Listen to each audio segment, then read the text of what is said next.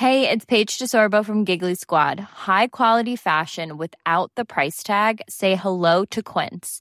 I'm snagging high-end essentials like cozy cashmere sweaters, sleek leather jackets, fine jewelry, and so much more. With Quince being 50 to 80% less than similar brands. And they partner with factories that prioritize safe, ethical, and responsible manufacturing. I love that. Luxury quality within reach. Go to quince.com slash style to get free shipping and 365-day returns on your next order. quince.com slash style.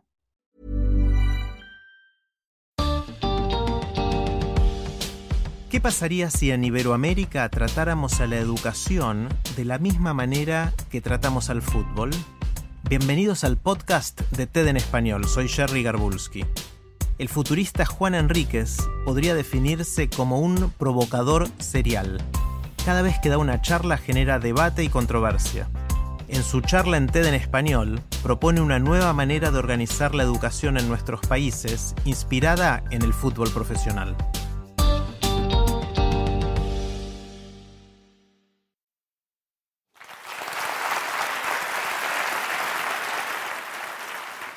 Quiero armar un puente. Muchas veces en Hispanoamérica no le ponemos atención a la tecnología porque eso es cosa de otros. Y lo que quiero que entiendan es que la tecnología es como aventar una piedrita a un estanque. Y entonces hay olas y olas y olas.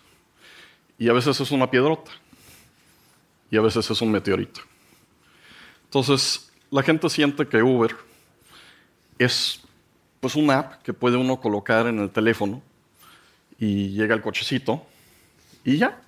Y a veces se molesta un taxista. Pero lo que quiero que entiendan es que Uber es una piedrota. Porque el impacto que tiene Uber es que hace muy sencillo que no tengas coche. Y el coche es increíblemente caro, porque tienes que pagar el seguro, tienes que pagar el financiamiento, tienes que pagar el garage, tienes que pagar pues el accidente, etcétera, etcétera.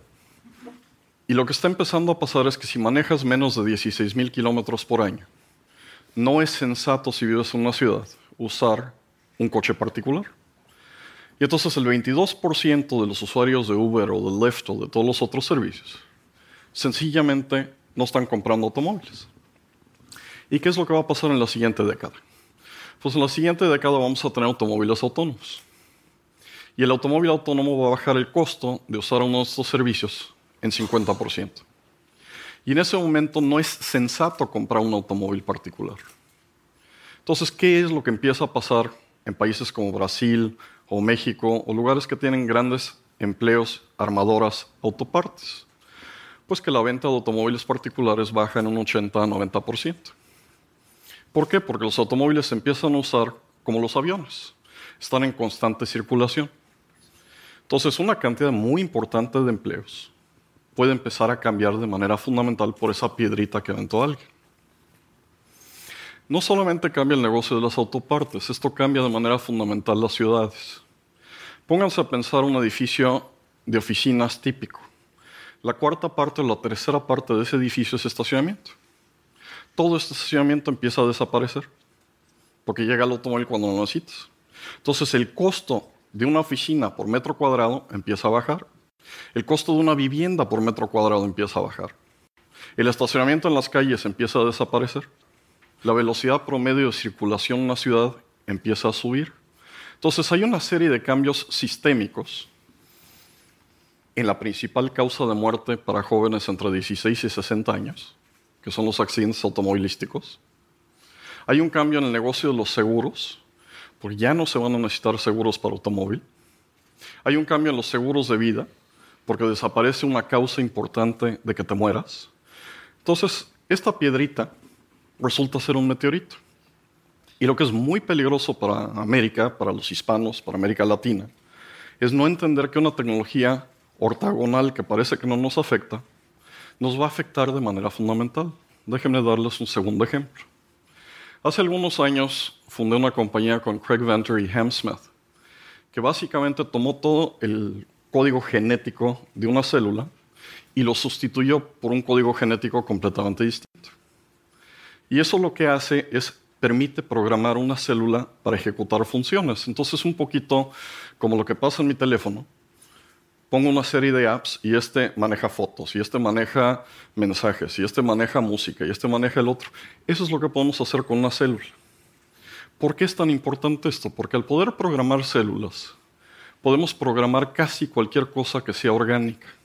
Entonces, casi cualquier cosa que se produce de manera orgánica en fábricas o en campos, lo podemos hacer ahora en grandes piletas de sopita verde como esta.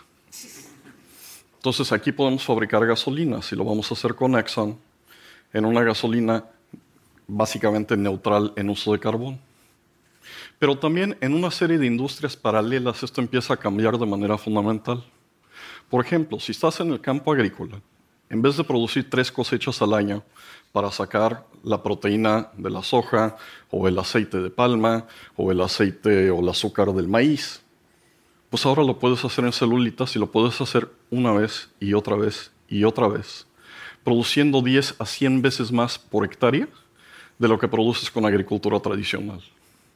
Y lo mismo lo puedes hacer con ganadería. Puedes fabricar hamburguesas de otra manera, que en el 2013 costaban 300 mil dólares, hace dos años costaban 30 dólares y hoy cuestan 3.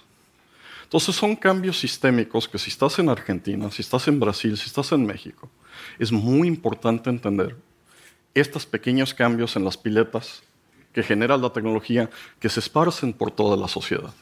Tomemos entonces un inventario. ¿Cómo vamos a enfrentar esto en América Latina? ¿Qué es lo que vamos a hacer? ¿Con qué recursos manejamos estas cosas? Esa fue una discusión que tuve en Brasil hace algunos años con miembros del gabinete. Y llegué y les dije, pues miren, yo soy un pobre mexicano, quiero entender de ustedes que son los maestros, ¿cómo le hicieron para ganarle a todo el mundo? Cinco veces. A todo el mundo. Claro, estoy hablando de fútbol. Y bueno, no pueden entender la energía que había en ese salón. Me llenaron todos los pizarrones, me dijeron, me explicaron que los mejores entrenadores y que la excelencia y la especialización y la legitimidad y el apoyo social y todo esto. ok, después de 20 minutos dije, oigan, y este, en esto de las escuelas primarias y secundarias, ¿cuáles de estos principios los siguen al escoger a los maestros y al escoger a los profesores y al escoger a los alumnos.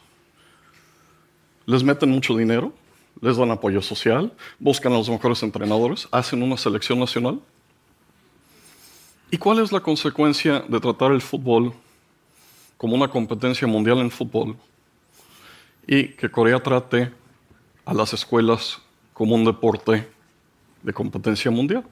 Porque en Corea, cuando tomas una prueba al final de tu preparatoria, eso determina si vas a ir a la universidad, a qué universidad vas a ir y qué vas a estudiar. Y es un sistema absolutamente brutal.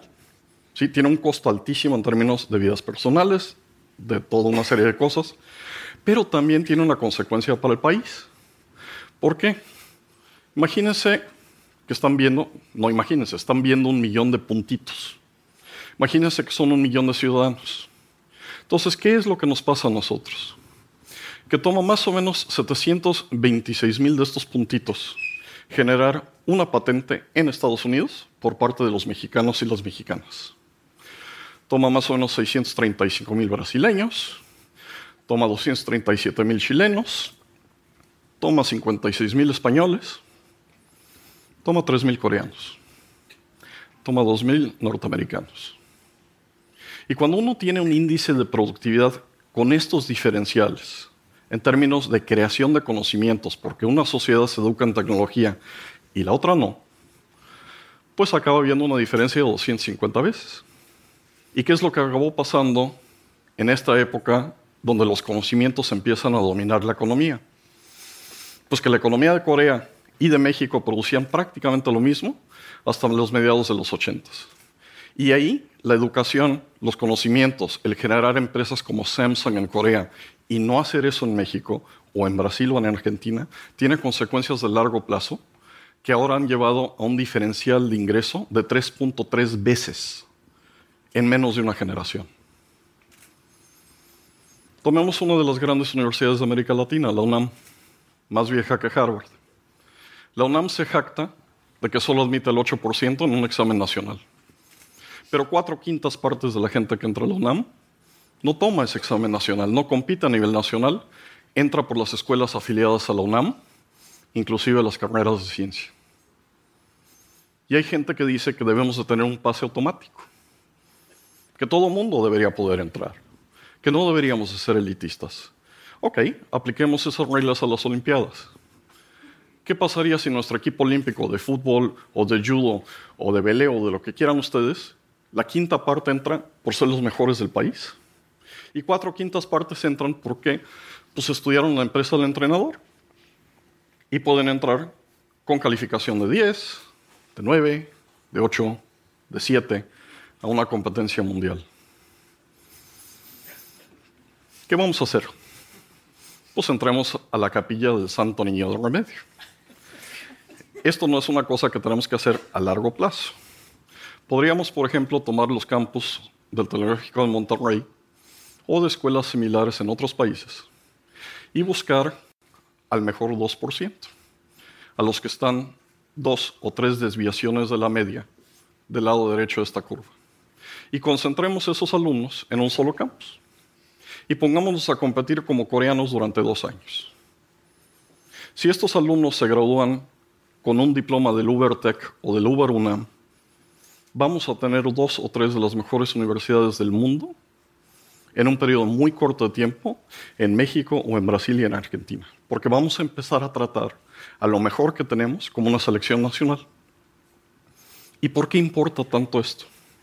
Porque en una época de conocimientos, 55 gentes que generaron WhatsApp generan el mismo valor de mercado que toda la gente que se levantó durante un año a trabajar en 15 países de Centroamérica y el Caribe.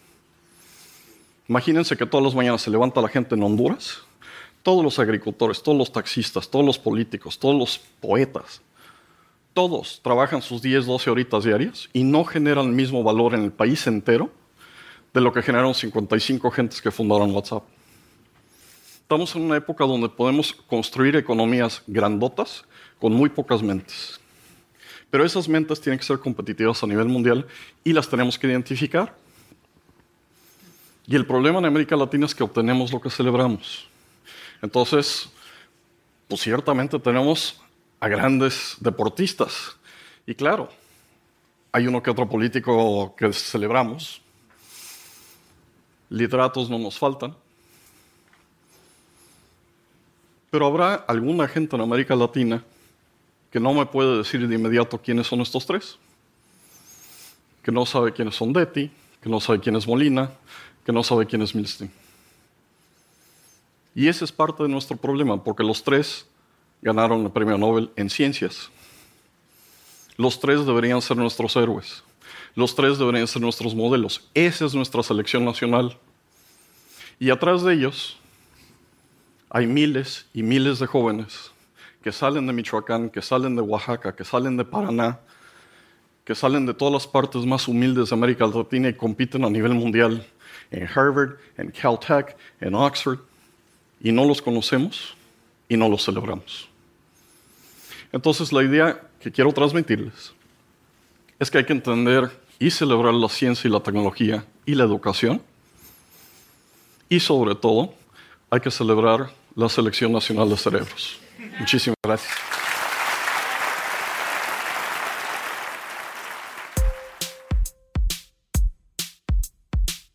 Para más ideas de TED en español, visita tedenespanol.com. Soy Jerry Garbulski y te espero en el próximo episodio.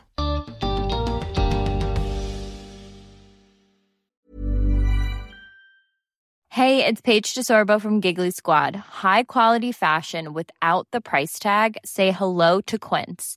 I'm snagging high-end essentials like cozy cashmere sweaters, sleek leather jackets, fine jewelry, and so much more. With Quince being 50 to 80% less than similar brands.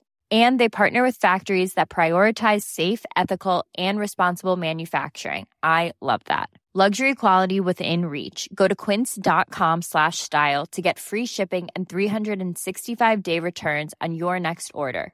Quince.com slash style.